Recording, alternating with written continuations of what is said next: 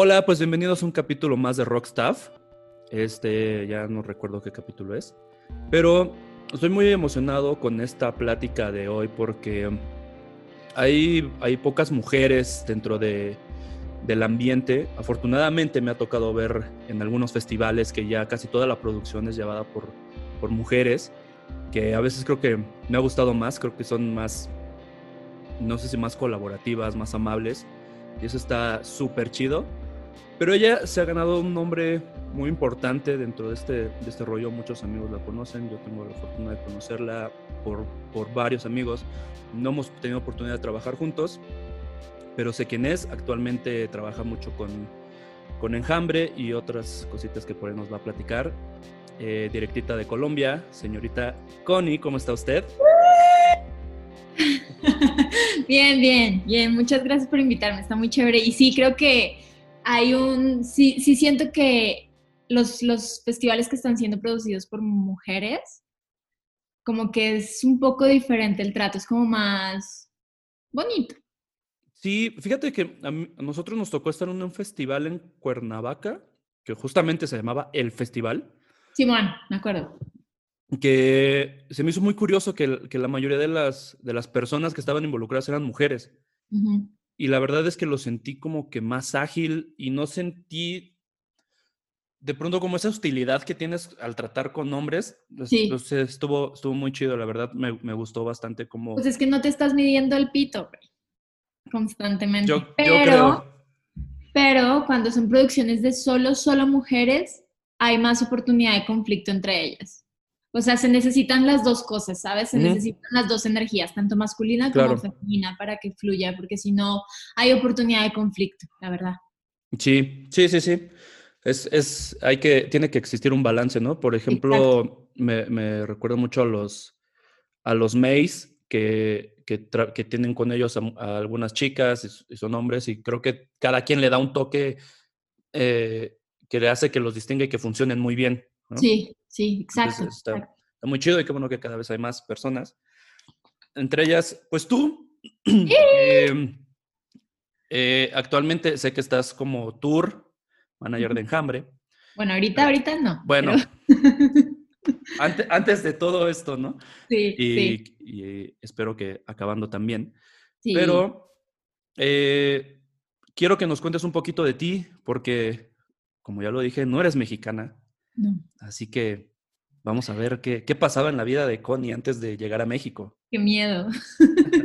una, vez recibí, una vez recibí un mensaje por Instagram de un man que me ponía como, eh, regrésate a Colombia, pinche vieja, no sé qué, deja de quitarnos el trabajo a los mexicanos. Y yo, Dios mío, qué miedo. Y, y hasta entré en conflicto así como de, güey, ¿será que sí? O sea, y se lo comenté a varios amigos y me decían, güey, estás loca. O sea, no le des importancia a esas cosas, el hate existe a diario y te valga pito. Claro, y al final, pues hay gente que se gana las cosas pues con mucho trabajo y no saben lo que hay detrás de cada, de cada uno, Eso, que es, que es lo que es. vamos a descubrir contigo el día de hoy. A Y ver. cuéntame, ¿qué hacías en Colombia? En. Colombia, bueno, yo, yo nací en Bogotá, pero me crié en un pueblito, pueblito, pueblito, Eh, que se llama Villavicencio, que queda como a dos horas de Bogotá. Y bueno, depende, porque es que las carreteras, tú has ido a Colombia, ¿no? Las, Sí. ca- las carreteras son una- un asco porque hay cordilleras por todo lado, entonces las carreteras son torcidas todas, entonces un trayecto de 90 kilómetros puedes tardar hasta 3, 4 horas. Pues es mucho hay- como aquí. pero, pero, pero Ajá. así, de que te mareas a fuerza, Sí, ¿eh? sí, La rumorosa, pero todo Colombia. Ajá. Haga de cuenta. Entonces, Sí, sí, bueno, sí. me crié, me crié allá y empecé a salir como, pues ya sabes, que como a la época de los 14, 15 años empiezas Ujú. como a descubrir tus gustos musicales. Y yo empecé a ver que me gustaba mucho el punk, que me gustaba mucho el rock. Y, y, y nada, empecé como a, a hanguear con amigos que también escuchaban la misma música. Y tuve mi primer novio que era baterista de una banda de pop punk de allá que se llama Shitty Pies. Ahorita solo se llama Shitty. Y, y nada, empecé, em- se me, se me, siempre me ha encantado la música y quería cantar. O sea, yo quería tener una banda mía, mía de mí. ¿Y lo Y- lograste en algún Ajá. momento o no? 25 segundos. Tuvimos una, una banda de chicas Se llamaba Choice y hacíamos covers de, de MXPX. Horribles, horribles covers.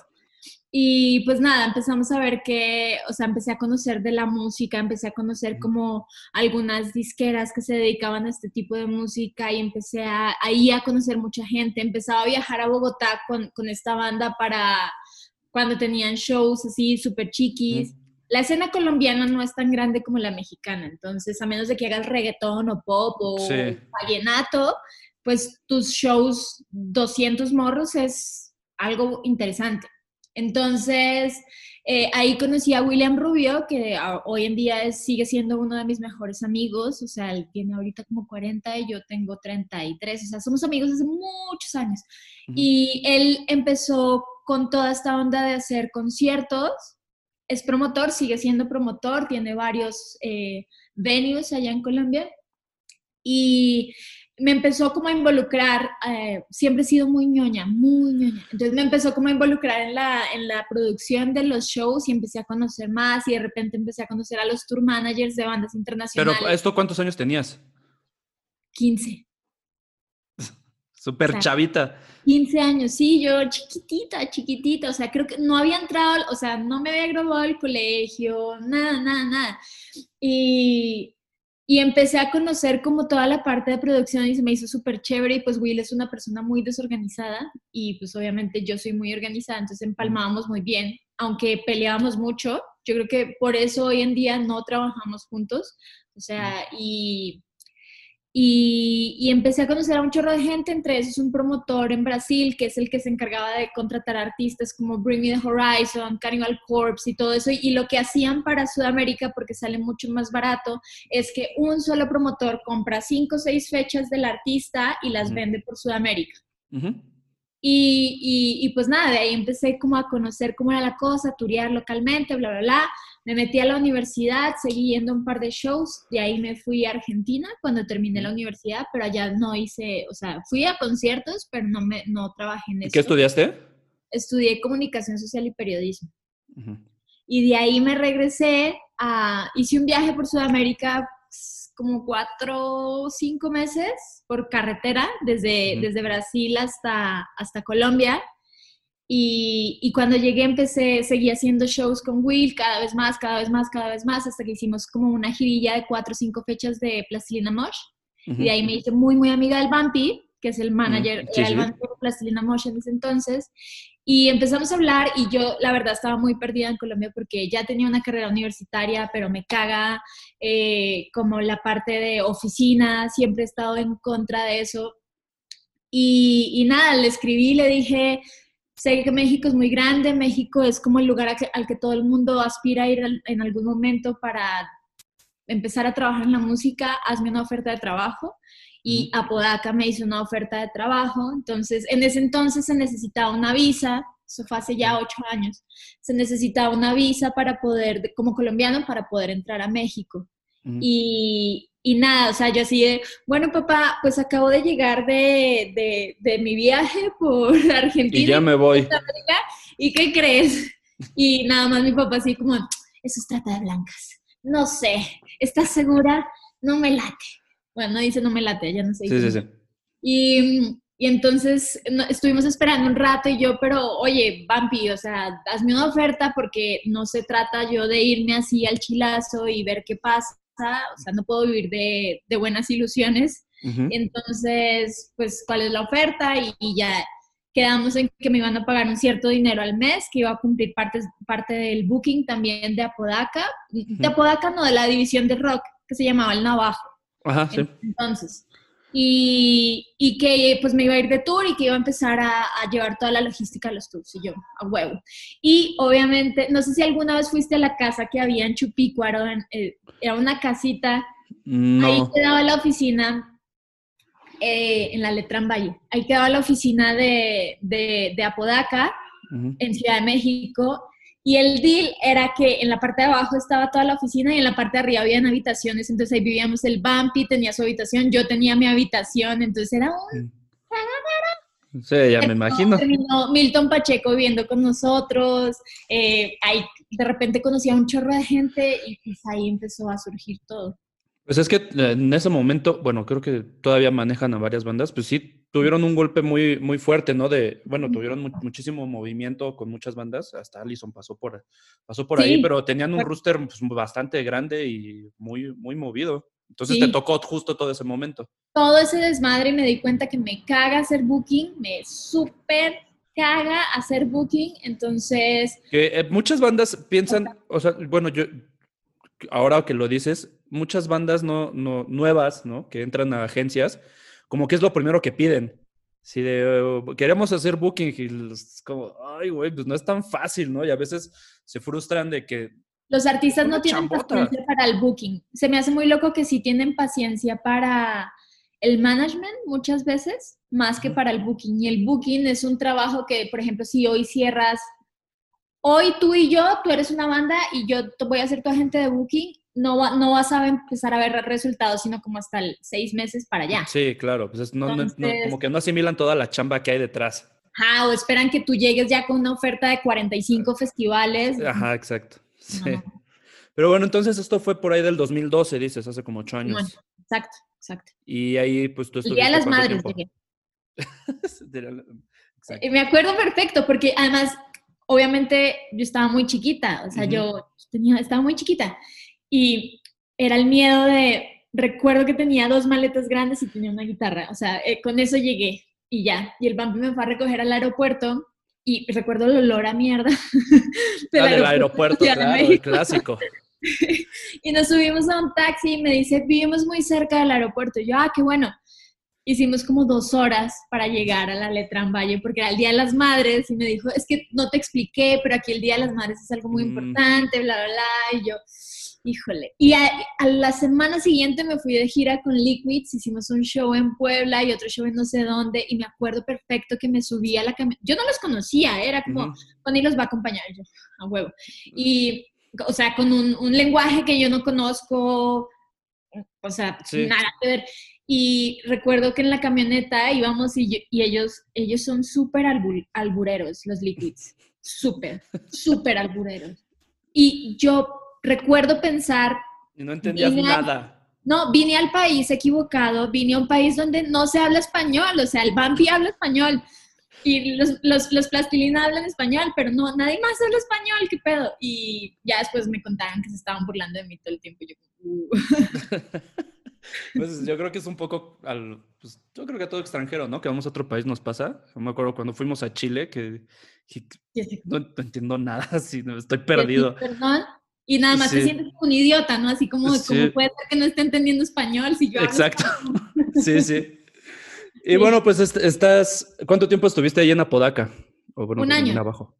Un año y dijimos, es que no está funcionando. Recuerdo perfecto que el Bambi me llamó a su oficina y dijo, Connie, es que no está funcionando. Y yo, sí, es que no está funcionando, o sea, no sé qué decirte. No, me gusta hacer booking, yo, yo quiero hacer producción y en ese entonces los eh, Apodaca no tenían los festivales, ni, nada de eso. O sea, en realidad no hacían casi, la división de rock era muy chiquitita.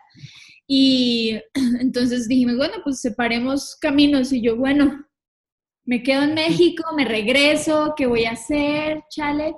Y de ahí conocí a Manu Charritón, que es el, uno de los directores del, del, Festival Marvin, que lleva toda la parte de programación musical del Pata Negra. Pata Negra son como cuatro o cinco venues. Entonces me empezó a pedir ayuda y no sé qué, y yo le empezaba a ayudar con la programación de DJs, de todo, como de todos los patanegras. De todos patanegras. Es un pedo, porque es muchísima gente.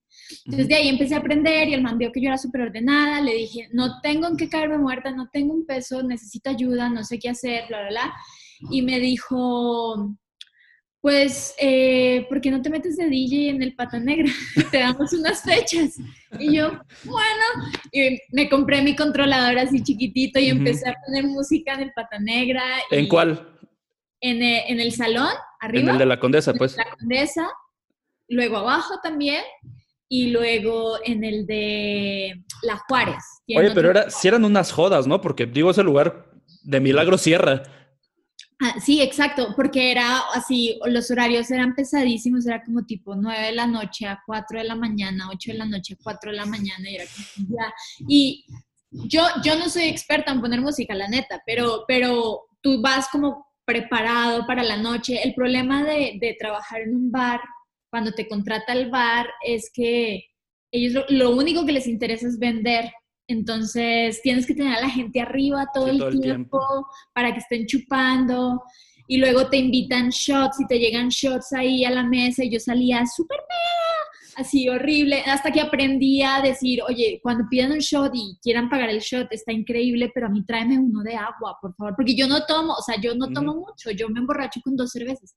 Entonces, fue muy chistoso. Y de ahí empecé a trabajar. Seis turnos de DJ, digo, seis horas de DJ. Sí, así. Eh, y no llegaba el momento que decías, me acuerdo que no me alcanzaba para regresarme en, en, taxi ni nada de eso, porque además los taxis de, de ahí del Plaza Condesa son carísimos. Sí, sí, sí. Entonces me iba en mi bici, tenía mi bici, y me iba a las 4 o 5 de la mañana en mi bici de regreso a la casa. Y luego medio, medio pasada de aguas frescas. Ah, ahí sí esperaba un ratito, ya sabes, me comía una empanada en la esquina o algo. Y ya te, ya, ya te ibas. ¿Cuánto tiempo estuviste haciendo eso? Tal vez un año un año y medio. O sea, como entre DJ y, programadora. entre DJ y programadora con Manu, más bien como asistiendo a Manu, ayudándole a él, y de ahí empezó, eh, me dijo, ¿por qué no te sumas al Festival Marvin? Y, y, porque me hace falta un asistente, eh, alguien que esté viendo los contratos, que me esté ayudando con los seguimientos del booking, que me esté ayudando con las estrategias del lanzamiento, con la logística del festival yo a huevo y de ahí empecé a hacer el festival y de ahí, o sea, en cuanto empecé a hacer el festival como que empezó a caer un chorro de trabajo porque ya empecé, ahí conocí a los Apolo y empecé a turear con ellos, de ahí me empecé a conocer con otras personas, empecé a hacer más festivales, me empezaron a llamar muchos más festivales hasta que se hizo una bola enorme. Qué bueno, y todo esto, digo, para los que no sepan, el Festival Marvin pues es de los más movidos del DF porque no es en un solo lugar, es en muchos lugares y hay muchísimas bandas. Digo, creo que no me quiero imaginar la logística de eso, que debe ser una locura, total. Así, es una locura. Impresionante. Pero tú en, en, en, específico, ¿qué veías ahí con, con, él? O sea, nada más contratos y logísticas. Es que un poco de todo, porque Manu ve de todo en el festival y yo era su asistente, entonces tenía que ver todo. Y Manu es una persona que lo quiero y lo adoro, pero él es, se me ocurrió esto. Connie, y entonces ya tú estás ahí con y tratando de armarlo todo y tratando de bajarlo y tratando de que sí pase. ¿Te acuerdas que una vez te dije que me gustaría hacer eso? Sí, mano, aquí está. ¿Sabes? Así, así era como funcionaba. y, y, estuvo muy chévere porque aprendí muchísimo. O sea, el Festival Marvin, no sé, lo he hecho seis años. Sí, porque tampoco es tan viejo, ¿no? El festival. No, no, no, surgió como una fiesta, surgió como una peda de la revista Marvin y de ahí se empezó a hacer como... Y lo, que está muy chévere es que sí van muchísimos artistas emergentes. Sí. sí Entonces de, ahí, de, ahí, de ahí empecé a conocer un chorro de gente. ¿Y tú por qué, bueno, en qué, en qué momento decides ya más bien dedicarte a estar como tour manager de, de, de las bandas y pasar de pues, un poco, dejar un poco de lado la oficina? Pues es que nunca, en serio, nunca me gustó la oficina, jamás. Desde que hice mis prácticas de la universidad, me di cuenta que a mí no me gustan las oficinas. Entonces, siempre que he tenido que estar en oficina, termino renunciando, termino cansada, termino...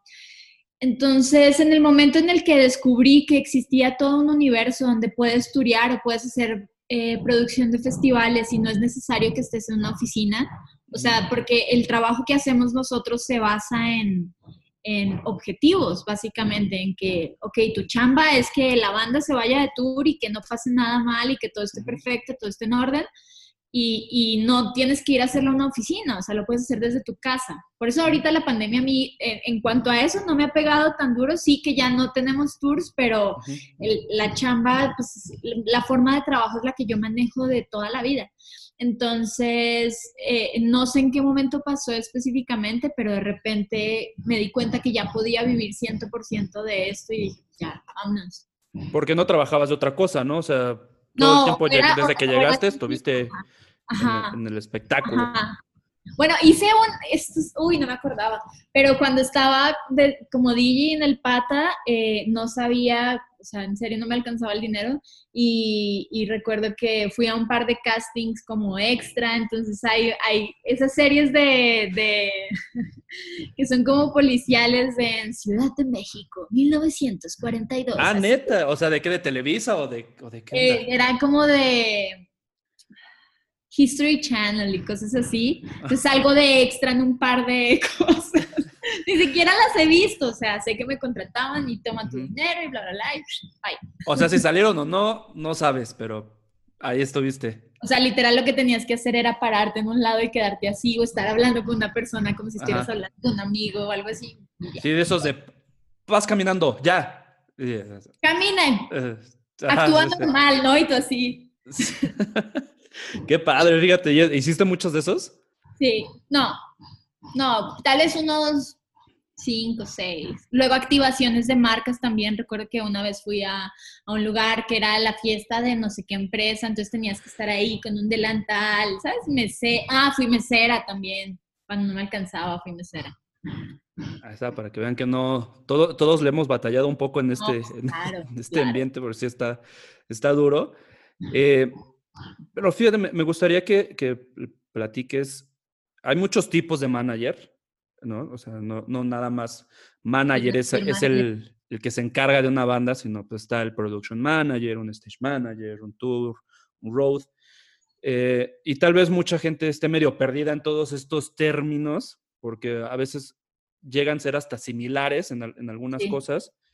Se parecen cuando dicen manager. Y, ajá, y como que todos se quedan de, ajá, pues, o, o no, a veces a veces, bueno, me ha tocado que preguntan por un tour manager y recomiendan más bien a un stage manager y es como, pues no, no es lo mismo. Eh, tú platícanos qué es lo que haces como, como tour manager.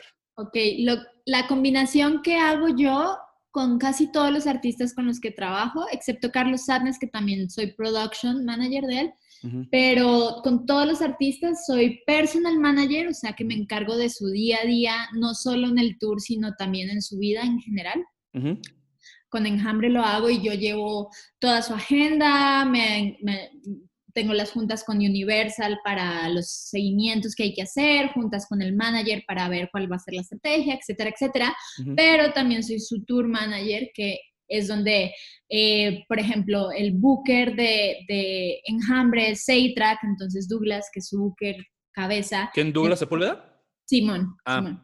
Eh, Douglas me pasa, me pasa toda la, la, info de las fechas y ya entonces yo le empiezo, empiezo a negociar con el promotor, que es la persona que compra el show del artista, y empezamos a ver todos los detalles logísticos, le presento al production manager, que es la persona que se encarga de la producción técnica, que con Enjambre es César Santana, y de ahí empezamos a pelotear cosas, empezamos a bajar logísticas, me encargo de la compra de vuelos, de reservar los hoteles, de confirmar el staff que va a ir, en qué camioneta nos vamos a ir, tenemos exceso de equipaje o no, si es un vuelo internacional necesitamos visas, necesitamos eh, algún manifiesto del, del, equipo que vamos a sacar. O, de aduana. Ajá. Entonces, eh, es básicamente, siempre lo digo que es como llevar a un artista y a todo su crew de un punto A a un punto B y de ahí a un punto C a un punto D durante todos los shows que tiene en su vida. Oye, y pues me imagino que, digo, ya estando con, empiezas a trabajar con algunas bandas, como dices, con Apolo, pero no es una banda que dure tanto como Enjambre, no. ¿no? ¿Cómo conociste a los Enjambre? A los Enjambre los conocí de varias formas. Empezamos, eh, una época en la que Apolo estaba empezando como ya a entrar a festivales y esto, eh, convivimos en alguna oportunidad con Luis Humberto, que es el vocalista de Enjambre, y de ahí, de ahí conocí a Hueto. Y después Marien, que es, fue Rumi mía, Marien Ferré, ella hace la producción del Drink and Draw, es de las socias del el bazar de bandas, ella era la personal manager de Enjambre y ella ya no podía, el, estar de tour literal no es para todo el mundo, entonces a ella sí se le complicaba mucho el viajar, las desveladas y todo esto. Entonces me dijo, ya éramos roomies y me dijo, yo ya no puedo con esto, eh, necesito hacer una propuesta para Enjambre y yo, pues si quieres proponme a mí, entonces ella me propone, ¿no? Y luego eh, entra Enjambre, deja de trabajar con Wax y entra Robbie Lear y a Robbie también le mencionan a Connie. Y luego cuando, cuando ya, cuando los, eh, los, eh, los Apolo recomiendan a Connie también con Enjambre. Entonces de repente llegó el nombre de Connie por muchos lados a Enjambre hasta que me dijeron, bueno, tengamos una junta a ver qué podemos hacer y ya llegamos a un acuerdo y empezamos a trabajar ya hace cinco años. Cinco años, que digo, no nada más han estado en México, ¿no? No, por muchísimos lados. ¿Qué, ¿Cómo ves esa diferencia de estar, de hacer shows en México, hacerlos fuera? Digo, me imagino. Creo, que, estoy viendo en Estados Unidos hace poco, ¿no? Es que depende. Yo he tenido muy buena suerte en, fuera, fuera de México. O sea, siempre. César, eh, Chichar es una persona que me ayuda mucho cuando estoy perdida o algo.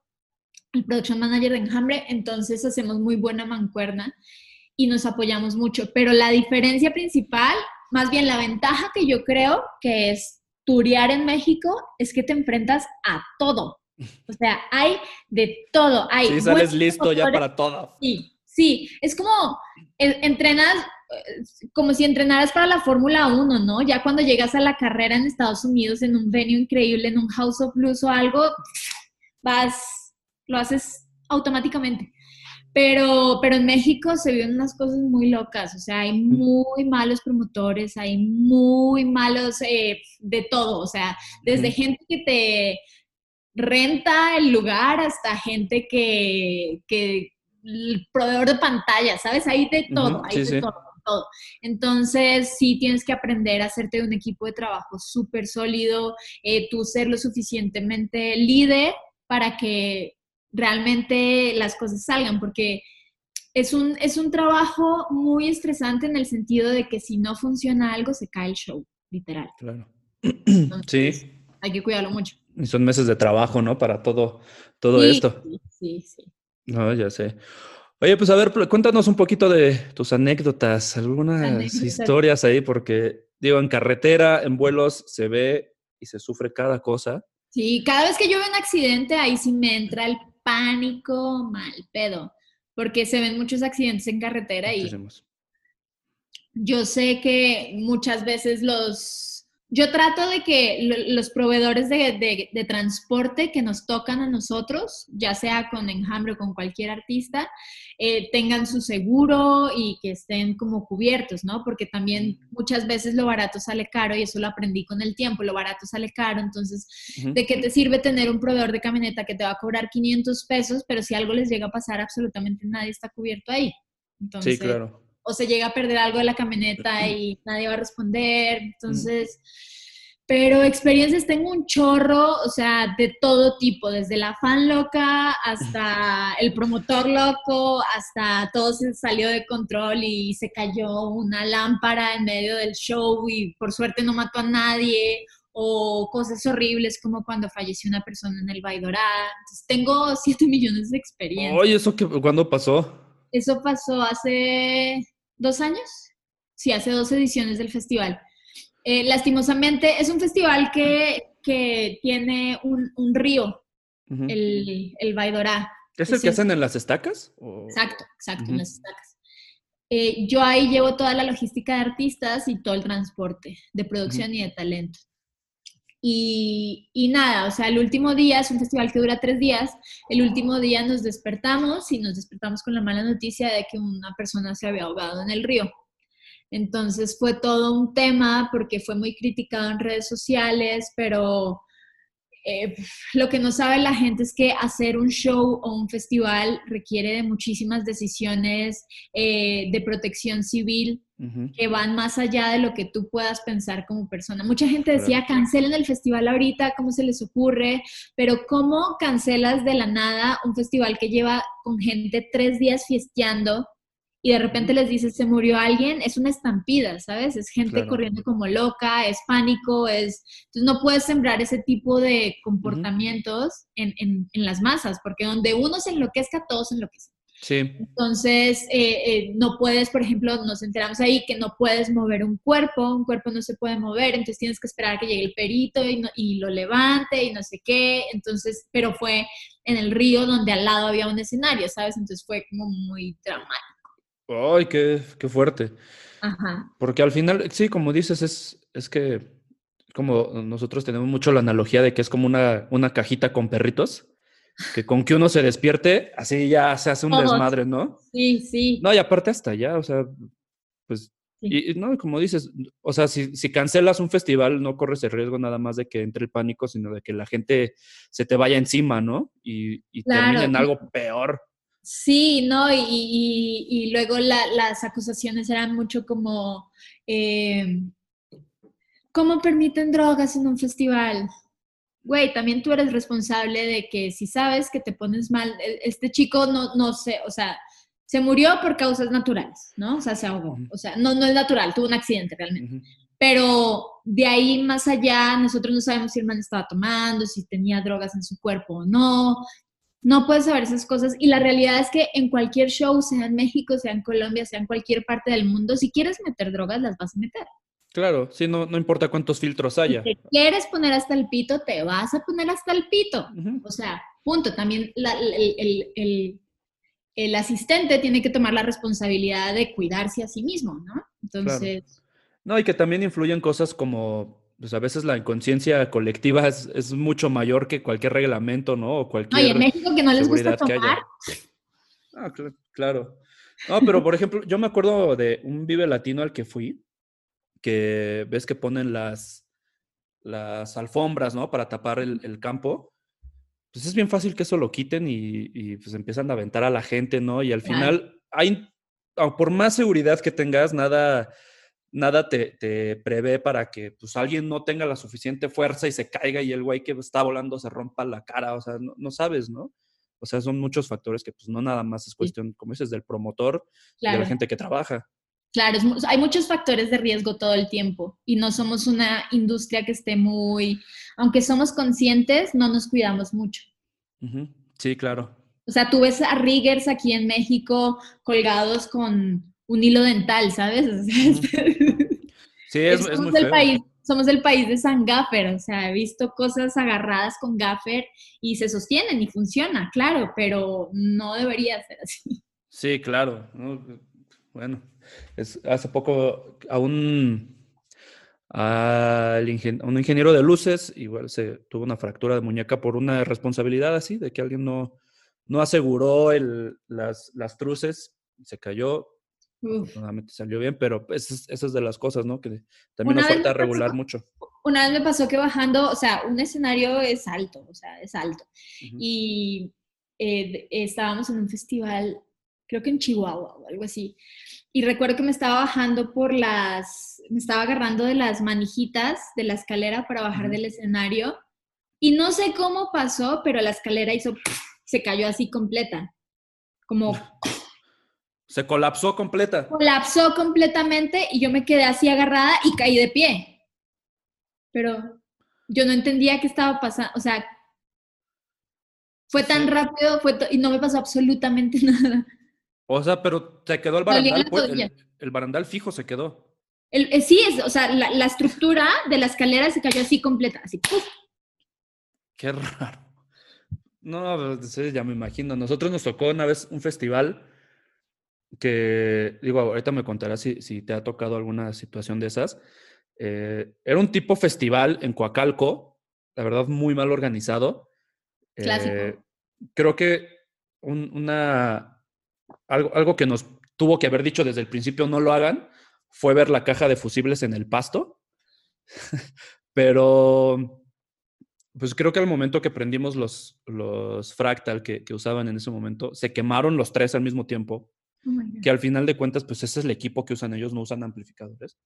Fue como, a ver, algo está pasando y Hugo Garzón, el ingeniero de Allison, llegó y se recargó en el escenario y el escenario daba toques. Acto seguido, nos fuimos a ver qué estaba pasando. Alguien de los chavos que llevaba el audio se metió, metió la cabeza dentro de un rack y todo el cabello se le paró. No. Y oh no, esto está muy mal, ¿saben qué? Vámonos, cancelamos. Y desafortunadamente nos tocó que eh, pues, a, nosotros como crew nos llovió, ¿no? Porque Allison nunca estuvo, Allison se enteró hasta que les dije, esto está demasiado mal. Sí, no, no vengan. Sí, no, o sea, no vale la pena, ya no tenemos equipo de entrada. eh, vámonos. Y nos llovió duro, porque mucha gente dijo que estuvimos huevoneando, que ni, ni siquiera probamos, bla, bla, cuando pues la realidad es que hubo equipo quemado, hubo personas que pudieron haber salido heridas, el show siguió y mucha gente dijo que pues no, que todas las bandas tocaron, que fue payasada nuestra. Exacto. Esa es una excusa horrible que usan la mayoría de promotores mediocres que hay en esta industria y es, es que no sé quién ya tocó así. Ajá, claro. Yo no soy no sé quién, o sea, güey, no, no. No, y de hecho un, un, chavo después me dijo, no, a mí sí me daba toques el micro. Uy, pues, ¿por qué tocaste? O sea, no, no, no hay que, que ser así. Es, no, no es un favor del promotor el que una banda esté tocando en un lugar, ¿sabes? O sea, son cosas que pasan mutuamente y en este caso supongo Allison era, era, una de las personas, que, de, los, de los artistas que estaba vendiendo más tickets y, entonces todo el mundo se le tira encima cuando algo no funciona bien. Por eso el miedo de cualquier persona de cancelar un concierto, porque es... La, mierda te, llueve a ti como artista directamente, quieras o no, sea culpa del promotor, sea culpa del clima, sea culpa de lo que sea. Entonces es muy, muy delicado el tema de cancelar un show. ¿A ti te ha tocado tener que cancelar? Eh, sí. ¿Y qué tal? Pues, hay veces, bueno, una vez, ah, no, finalmente no cancelamos, fue en Pachuca, creo, con enjambre, y estaba lloviendo horrible, pero de esas lluvias que son para arriba, ¿no? O sea que... Ah, sí. Y faltaba, es que era Camilo VII, estaba tocando Pepe Madero, Ah, fue el año pasado, ¿no? El año pasado. Sí, sí, me acuerdo. Estaba tocando Pepe Madero, empezó a llover, pero a cántaros, a cántaros, y se mojó, se mojaron todas las consolas, así no sabemos si iba a pasar esto. Había mucha gente, y en eso yo estaba en el. A, veces cuando, cuando eh, hacemos el soundcheck temprano, pues nos vamos al hotel y no es necesario que yo, si hay un production manager, no es necesario que yo me vaya de avanzada para, para, ver que el equipo esté bien y todas las cosas a tiempo. Eso lo hace el production manager con el staff. Y llegaron allá y empezó a llover y literal me dice Chicharo, güey, Connie, va a valer madres. Así me dice, va a valer madres. Y yo, nada, no creo. Entonces me llama el promotor y me dice, va a valer madres, pero por favor, no cancelen, no me hagan esto, yo no puedo con esta gente, ni siquiera había la seguridad suficiente para garantizar que no hubiera como una estampida de gente emputada porque la gente sí se quedó, Enjambre era el headliner y, la gente sí se quedó pues a esperar a su headliner en la lluvia. Sí, sí. Entonces se mojaron las consolas y dijimos, mierda, que, o sea, si es pedo técnico, pues no podemos hacer nada. Y Pepe Madero dijo, yo salgo con mi guitarra acústica y no sé qué, y empezó a hacer un show ahí que le daba toques del micro, me acuerdo. Y de ahí dijimos, empezamos a, ver como la consola que usaba Camilo VII nos funcionaba a nosotros en ese momento, esa no estaba tan mojada, entonces pasamos todas las cosas para, la consola que estaban usando ellos y redujimos, reducimos, redujimos el, show, tanto Camilo como nosotros, y al final terminó ser algo muy siendo algo muy bueno, pero pudo haber salido muy, muy mal porque estaba muy mojado, todo. Sí, me acuerdo, la, parte de camiones estaba inundada, ¿no? Sí, cuando, cuando, me acuerdo que cuando nos bajamos, cuando llegué con enjambre, eh, les dije, a ver, no, no se bajen, usualmente cuando yo me las vuelo y sé que algo no está tan chido, les digo, no se bajen, espérense, yo voy a ver cómo está la onda. Y me bajé y en cuanto abrí la puerta de la camioneta y puse el pie, te lo juro que el agua me llegaba como hasta por acá. Sí. Y yo, no, no, así me dice Chichar, güey, mira, mira el camerino. Y, y, entró a la carpa del camerino y así la, la, pata de la mesa, la mitad empapado, todo, goteras por todo lado. Yo, ah, Dios mío, va a ser un día de esos, va a ser un día de esos. Sí, pero, pero es que aparte, yo me acuerdo que, bueno, nosotros terminamos, porque estuvimos antes de, de Pepe, eh, terminamos, salí, agarramos carretera y literal pasando así, eh, agarrando un, pasando un oxo, así, ¡pah! aguacerazo. ¿Qué pasó? O sea, ¿quién abrió la llave? De locos, de locos. Luego hay, hay, me tocó una vez con Technicolor Fabrics en Oaxaca, creo, un chavo con muy buenas intenciones, que era, se notaba que era su primer festival. No sé si te ha pasado, pero muchas veces cuando ves que tienen buenas intenciones, como que le echas ganas y saber, ven, vamos a ayudarnos entre todos. Y era un festival de dos días. Eh, Y sí, casi siempre le pregunto al promotor, al booker o al manager como de, ¿estamos pagados? ¿Necesito cobrar algo? ¿Todo bien? Me dicen, Connie, no nos han terminado de pagar. No se suben hasta que nos terminen de pagar. Y yo, bueno, no nos subimos hasta que terminamos, hasta que nos terminen de pagar. Entonces estaban en, en, la pelea con el güey y él se veía que el güey estaba sufriendo mucho. Y en eso ya se arregló el pedo de Technicolor Fabrics, nos pagaron, bla, bla, bla. Se empiezan a subir los chicos, hicimos el setup, todo bien, se iban a subir los chicos ya a empezar el show, quitan las luces y dice el proveedor de, de audio, dice, bueno, pues no les voy a prender las consolas porque me deben plata. y ahí, uh. entonces ahora el proveedor hablando con el, con el promotor para que le pagara, porque si no, no nos daba audio. Y yo, y era un, un proveedor amigo. Yo, como cabrón, por lo menos nos hubieras avisado. Yo tendría a los chicos en el camerino esperando que ustedes solucionen su desmadre a que a hacer una entrada dramática como la que hiciste, que ya los manes estaban subiendo para tocar y de repente, Qué horror.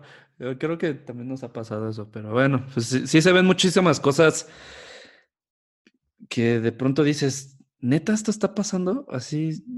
¿Por Hay veces que eh, me tocó hace, no me acuerdo la ciudad, sé que era, es por Puebla, es un pueblito, pueblito que hicieron una feria de pueblo, es que no me acuerdo su nombre, pero cuando llegamos ya me habían dicho que era una zona como caliente, entonces que había que tener mucho cuidado, siempre que pasa eso es como, ok, eh, hay dos opciones, o pides apoyo federal o eh, te la pasas, pasas desapercibido, entras, tocas y te regresas. Y dijimos, vamos a hacer eso. Entonces estaba en el show, no sé qué, de repente así, súper, eso que les mandas tu rider y te dicen, señorita, no, nunca en mi vida he escuchado la mitad de estas cosas, ¿no? Era ese tipo de show. Entonces trato de ir yo a la consola, todos estábamos haciendo lo que podíamos para que el show saliera bien y, me iba a ir a la consola y en eso me agarra la hija del presidente municipal y me agarra el brazo y me dice, ¿a dónde vas? Y yo, a la consola, o sea, necesito hablar con ellos. Y me dice, no puedes salir sola. Y yo, ¿por qué? Me dice, o sea, la hija del presidente municipal me dice, es demasiado peligroso que vayas. Y yo, ¿cómo? Me pusieron guardaespaldas para ir del escenario a la consola. Órale.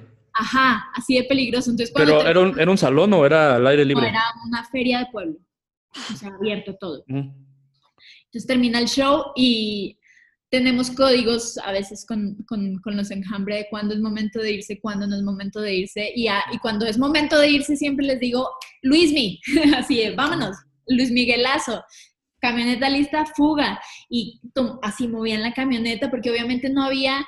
Había seguridad, mucha seguridad, pero como para proteger a la gente del patronato, no para proteger no a la banda. A la, a la banda, ni, ni, ni, nada más, o sea, ni a la gente que estaba asistiendo. Entonces la gente se metió por el lado, como que venció la barricada y así moviendo la camioneta de un lado a otro y yo, nos vamos a morir. ya me imagino. A nosotros nos, sucedió una vez que creo que es de las... Yo creo que sí hemos cancelado shows, ha sido dos veces. Y esta fue una que estábamos en Ixtapaluca, creo. se les ocurrió hacer un festival en, un sal, en el estacionamiento de una plaza comercial y había un Walmart, un Chedraui, una cosa de estas. Y oficialmente no vendían alcohol en el festival.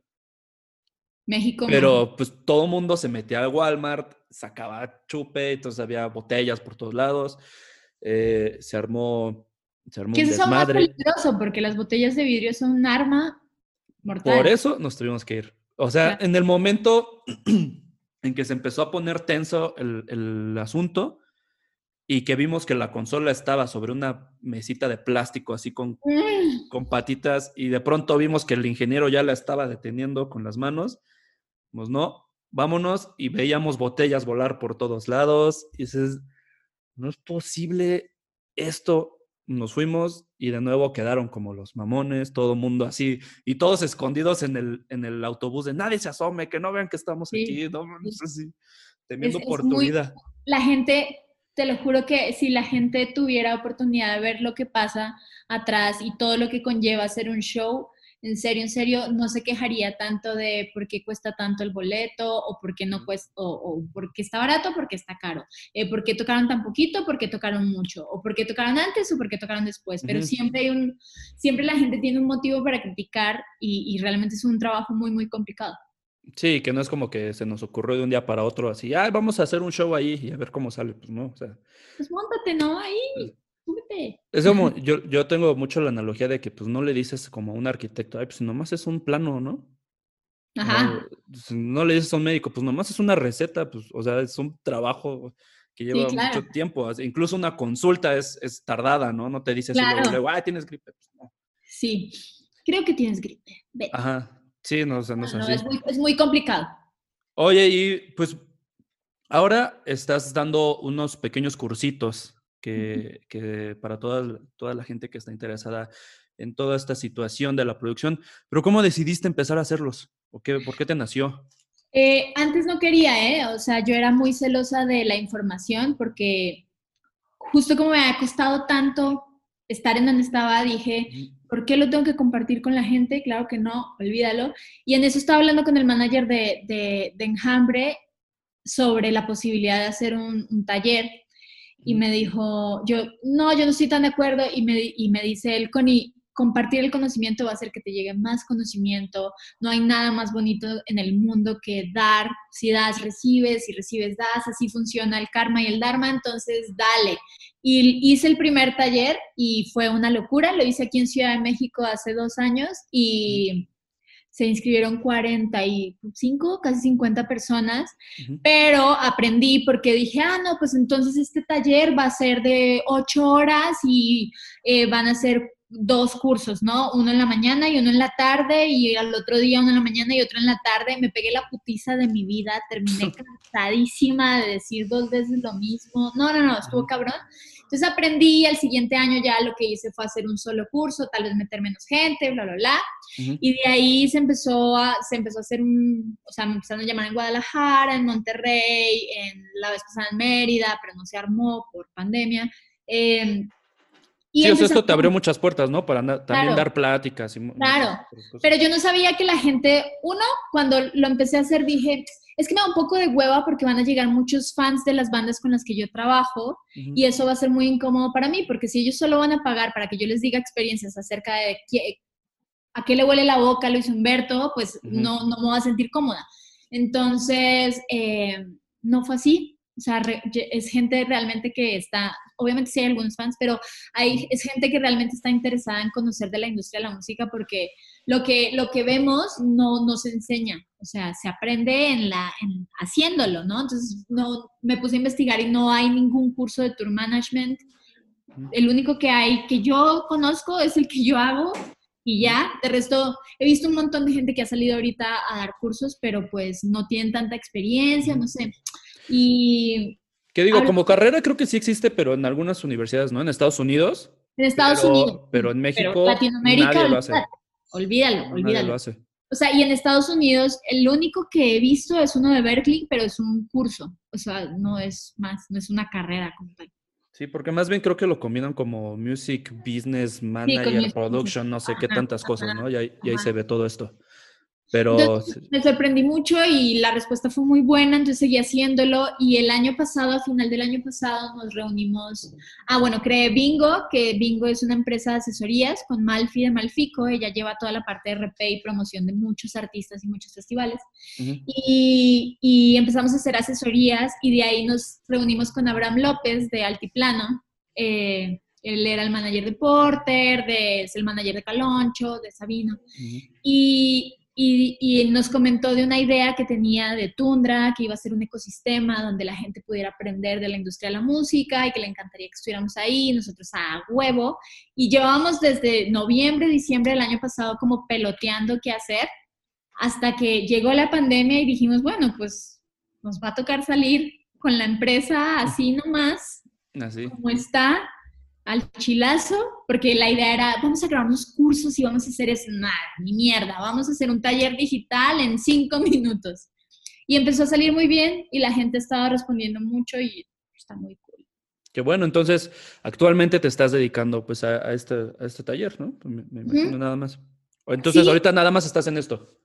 Sí, no, porque sigo viendo la agenda del día a día de Enjambre y ahorita estamos en lanzamiento de sencillo, entonces es un chorro de entrevistas, es ver qué va a pasar, vamos a hacer un show en vivo, en live o no, eh, ¿sabes? Que esa es em, otra, ¿no? Porque yo me imagino que, digo, un tour de medios es muy cansado, es muy largo, pero digo, muchas cosas tienen que ser presenciales, musicales, demás, ¿no? Sesiones de fotos tal vez.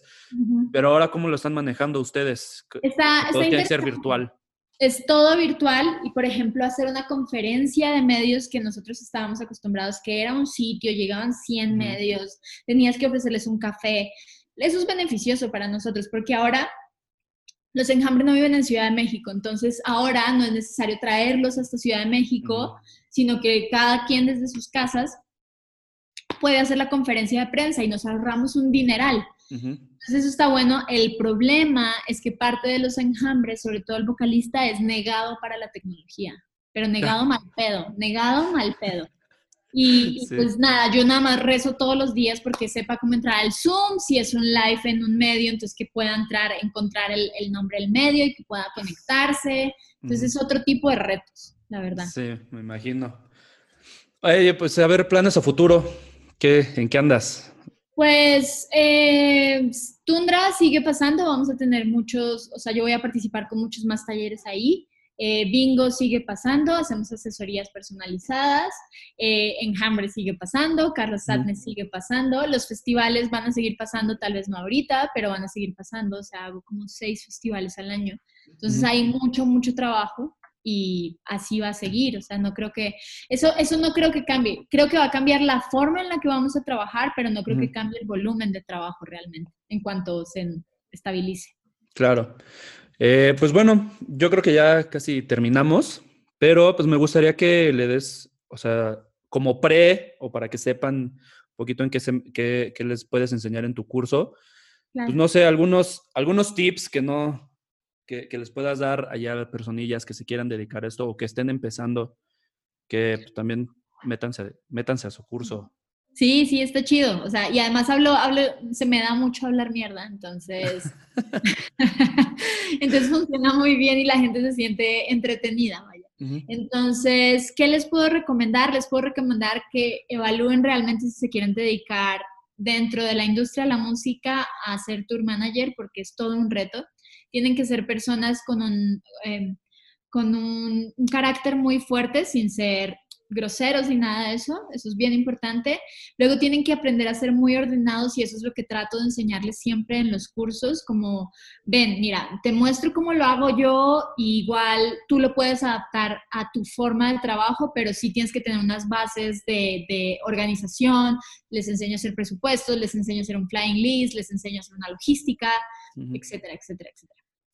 Qué chido. Oye, eh, bueno, antes de que nos vayamos, eh, justo de lo que hablábamos al principio, de que cada vez hay más, más mujeres en, en, este asunto, que, que, me, digo, me imagino que tú has peleado muchísimas veces por, por esta situación eh, pues, machista que, que, vivimos.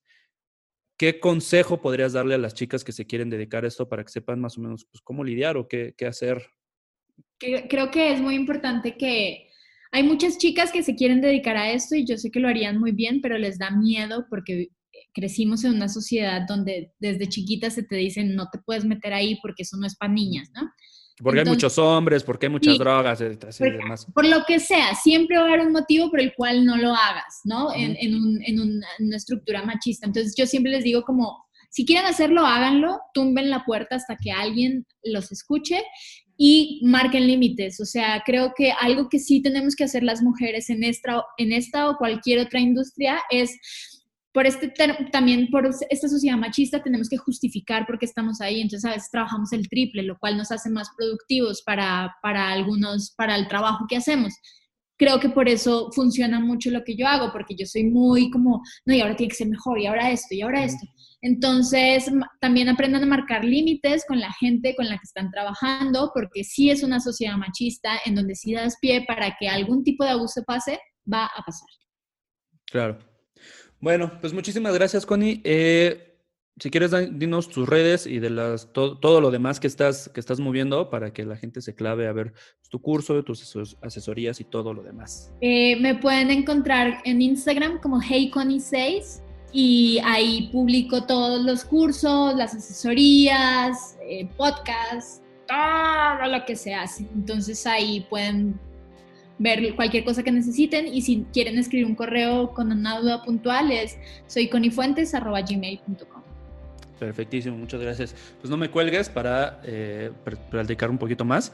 Eh, pero nos vemos. Muchísimas gracias por tu tiempo. Eh, fue muy padre platicar con, con, una persona que estás de cierta manera en un ambiente distinto al que, en el que, el que yo me muevo. Que pues yo estoy como más de, la escena pues, como punk rock mexicana. Tú estás con más de esta escena como rock alternativo. Y está chido conocer tus experiencias, que aparte, pues, como nos platicaste, estás en varios festivales que son muy importantes. Y pues que sepan, también varias chicas se animen, como dices, este, a que, a que hagan algo, algo de esto que no les dé miedo eh, y, que puedan aprender mucho de ti en, tus cursos. Gracias, muchas gracias. Muchísimas gracias, Connie, por tu tiempo. Y no olviden seguirme en mis redes. En todos lados estoy como arroba morronauta. Nos vemos después en el siguiente Rockstaff.